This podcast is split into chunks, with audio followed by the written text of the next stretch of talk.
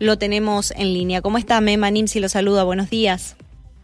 Hola Nancy, ¿qué tal? Buen día, ¿cómo andan? Bien, muchísimas gracias por, por atendernos. Y bueno, estuvimos en la jornada de ayer, nos llegó esta, esta carta que, que firma con respecto a este pedido que le hace a la Secretaria de Energía de la Nación. ¿En qué consiste? Bueno, a ver, nosotros lo que lo venimos planteando ya hace un tiempo eh, y ahora específicamente en este desastre que están viviendo los, los agricultores, digamos, reforzamos el pedido. Eh, nosotros escuchamos atentamente y la verdad que agradecemos mucho la, visita del ministro de Economía en la provincia.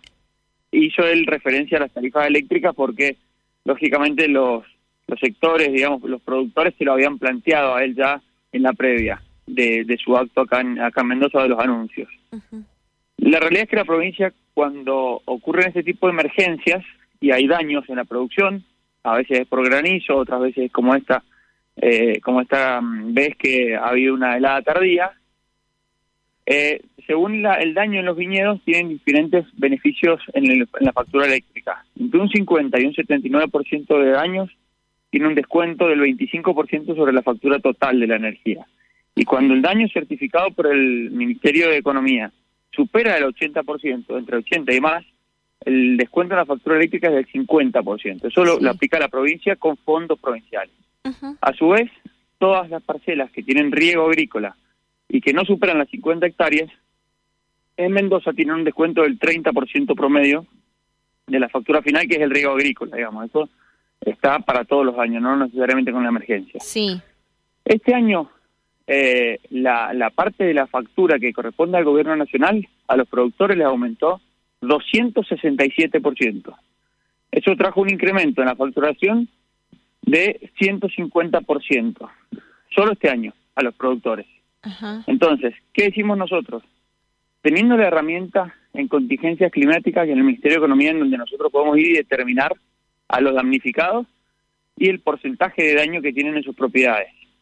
Les pedimos que a todas estas personas que son identificadas, eh, digamos, eh, nominalmente, se los incluya en el gobierno nacional dentro de la categoría de clubes deportivos de barrio y pueblo. Eso implicaría un descuento en la, en la parte nacional de un 50%. Entonces, a las medidas que ya toma la provincia, que para el caso de, parcelas de hasta 50 hectáreas tiene un 30% de descuento por río agrícola, y en el caso que tengan un, un daño superior al 80%, uno, un 50% más, sería un alivio importante, por lo menos para la próxima temporada, tener esta colaboración de, de la Secretaría de Energía de la Nación, que depende del Ministro de Economía. Entonces, lo que hicimos nosotros fue hacer un análisis para ver y hacer un pedido concreto y ver en dónde podrían encuadrar y cuál sería la rebaja. Y ese es el pedido que hicimos para que acompañe Nación en materia de, energía eléctrica las medidas que ya toma la provincia. Bien, claro, eso, eso queríamos saber que, quede claro entonces, en el caso de que ellos aprueben o le den el, el, visto bueno a este, a este pedido, sería como acumulativo a lo que ya hace la provincia más lo del riego agrícola. Así es, no es para dejar de hacer lo que está haciendo la provincia, sino que es para sumar, a lo que la provincia está, está acompañando, digamos, ahí la provincia, si se quiere, tiene un doble perjuicio eh, económico porque Obviamente, con, con los daños y el desastre que ha hecho esta helada, va a haber mucho menor actividad económica en la provincia. Eso repercute, lógicamente, en los ingresos de la provincia. Pero a la vez, este descuento en la, en la factura eléctrica, que quiero aclarar que es sobre el total de la factura, cuando el total de la factura, hay, la mitad es nacional y, un, tercio es provincial y el resto es impuestos, eso también deja de percibirlo la provincia porque como esto opera con un crédito que tienen las distribuidoras contra la provincia por ese 50% que se descuenta. Entonces, no solamente vamos a tener menos ingresos por la merma económica que significa este desastre, sino también por esta ayuda que da el gobierno provincial en materia de factura eléctrica, ¿no? ¿Quién eh, certifica o revisa el porcentaje de daños? Creo que recién lo, lo, mencionó Mema, pero no, no alcancé a, escuchar. Digo, para que eh, sea real que este 80% exista y los beneficios sean mayores, ¿quién es la, la, autoridad de aplicación para certificar esto? Lo hace el Ministerio de Economía de la provincia, a través de la Subsecretaría de, Agricultura e Industria, y eh, con contingencias climáticas. eh, actúan en, conjunto, tienen inspectores y van certificando. Los productores tienen un certificado de ese daño y con ese certificado es que van accediendo a los distintos beneficios que va dando la provincia, que yo solamente le estoy haciendo referencia a la parte eléctrica, pero sé, tengo entendido que desde el punto de vista económico también tiene muchos otros, digamos, beneficios eh, para poder paliar esta, esta situación difícil, ¿no? y, y, hecha esta esta presentación de, del, del, pedido, eh, ¿piensan que se les puede llegar a dar el, el visto bueno a, a, la provincia con esto que están solicitando? Nosotros intentamos hacer un pedido bien concreto y bien encuadrado en las resoluciones de la Secretaría de Energía, en donde nosotros entendemos que podrían incorporarse, cosa de que sea fácil de, de, de acceder, digamos, no es que dijimos, bueno, descuéntenle a los productores plata, no, nosotros estudiamos la normativa porque la conocemos y dijimos cuál era la normativa por la cual se le había aumentado a ellos este 267% este año y en qué normativa se podrían encuadrar que por eso hemos acudido a esta figura de los clubes deportivos de barrio y pueblo. Entonces, si hay voluntad política, podrían hacer fácil porque nosotros digamos, estamos acercando todas las herramientas, diciendo en, en dónde se podría encuadrar y sobre todo que tengan en cuenta el trabajo previo que hace la provincia de determinar a quiénes. No estamos pidiendo una medida general, estamos pidiéndolo específicamente para los damnificados, cosa que el costo que tenga Nación también en esta colaboración sea determinado y determinable y no una medida general que por ahí siempre, digamos, las medidas generales tienen problemas que algunos quedan afuera y muchos otros que no deberían quedan adentro también. Entonces, yo creo que podrían acceder a este pedido eh, porque, insisto, le hemos dado las herramientas necesarias para que puedan hacerlo y saber qué costo tiene la medida. Bien, y ahora, ¿han podido ustedes acceder a, a, una factura después de que se vino este incremento del 267%? Digo, ¿cuánto, ¿cuánto ha sido el monto que han tenido que pagar o que tienen que pagar?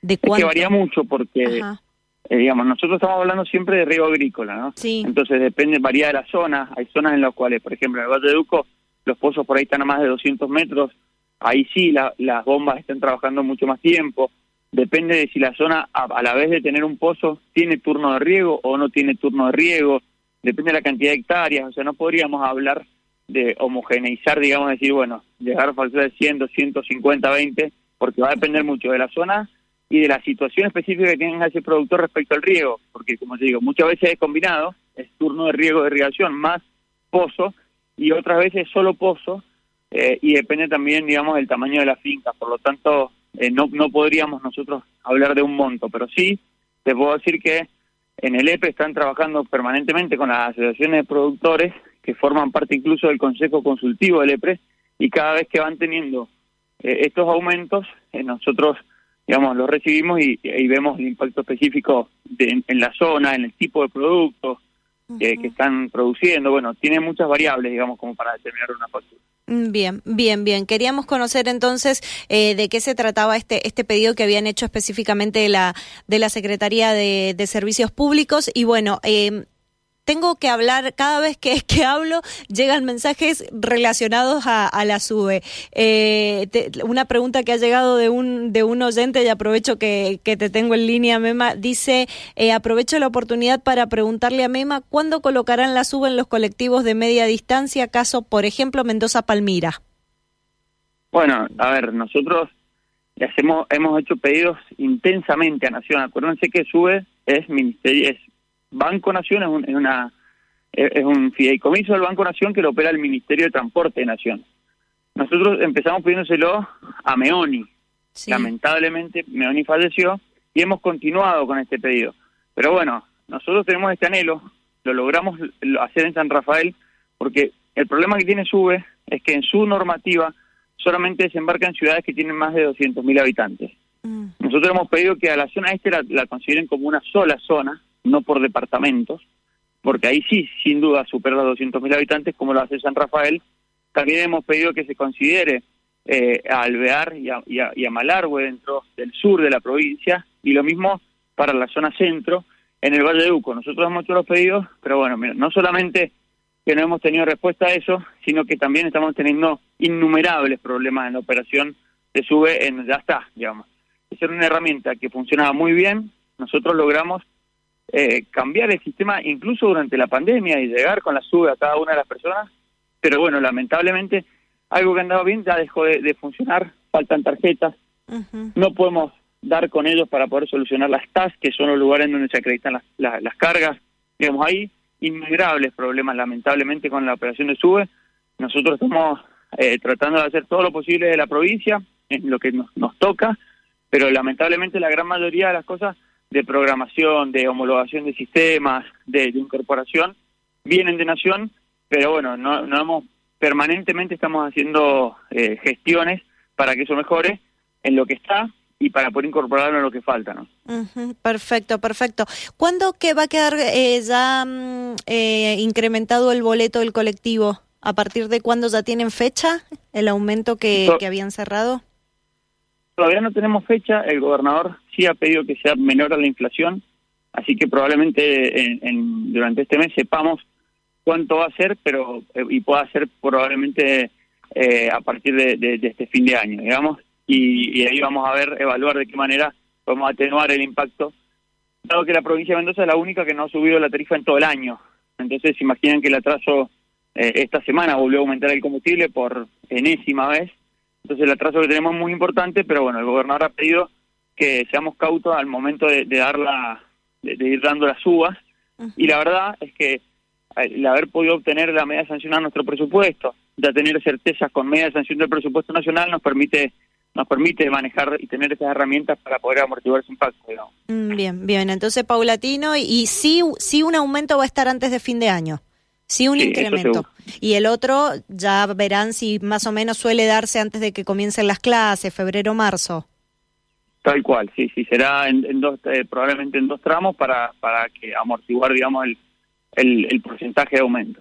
Perfecto, perfecto. Bien, la última pregunta y con esto cerramos. Ya están en intermitente los semáforos del carril Godoy Cruz. Pronto los tendré... por un día. Ah, le dije a ustedes en octubre y lo pusimos intermitente el primero de noviembre. Bueno, no, no importa, pero ya eh, terminan el año funcionando, ya, ya no demos fecha, digamos, demos un plazo más extenso. ¿Terminan el 2022 funcionando? A ver, están a prueba ahora porque son todos son todos productos nuevos, entonces hay que calibrarlos, ponerlos a prueba. Van a empezar a funcionar como semáforos, no van a tener la, modalidad que, nosotros hemos contratado, que es el semáforo inteligente, porque bueno, todavía falta poder terminar de importar todo lo, lo que es relativo al, sistema de control de los semáforos, pero sí. van a estar funcionando pronto, ya la semana que viene deberían estar funcionando.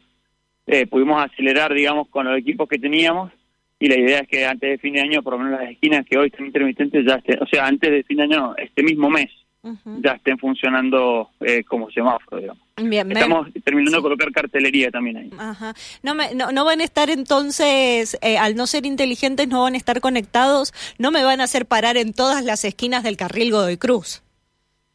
A ver, van a estar, eh, van, a, van a estar coordinados. Lo que pasa es que la, la posibilidad que tiene de tener un control remoto de los semáforos es que cuando hay un corte de luz, cuando, cuando ocurre algún problema, cuando chocan algún semáforo, sí. Eh, cuando tienen el, control inteligente, automáticamente vuelven a estar coordinados. Lo que pasa ahora es que van a estar coordinados, pero ante un incidente, bueno, va a demorar un poquito volver a ponerlos en coordinación, digamos. Bien. Bien, bien, bueno. Bueno, Mema, queríamos conocer eh, primero y sobre todas las cosas eh, esto, esta solicitud que le han hecho a Nación por la emergencia, para la emergencia que contemple las tarifas eh, energéticas de, de, los productores y bueno, después todo lo que tiene que ver con SUBE y por supuesto ahí lo del carril, lo del carril Godoy Cruz que había quedado pendiente. Así que muchísimas gracias por su tiempo. Bueno, de nada, que tenga buen programa. Hasta luego. Gracias, hasta luego.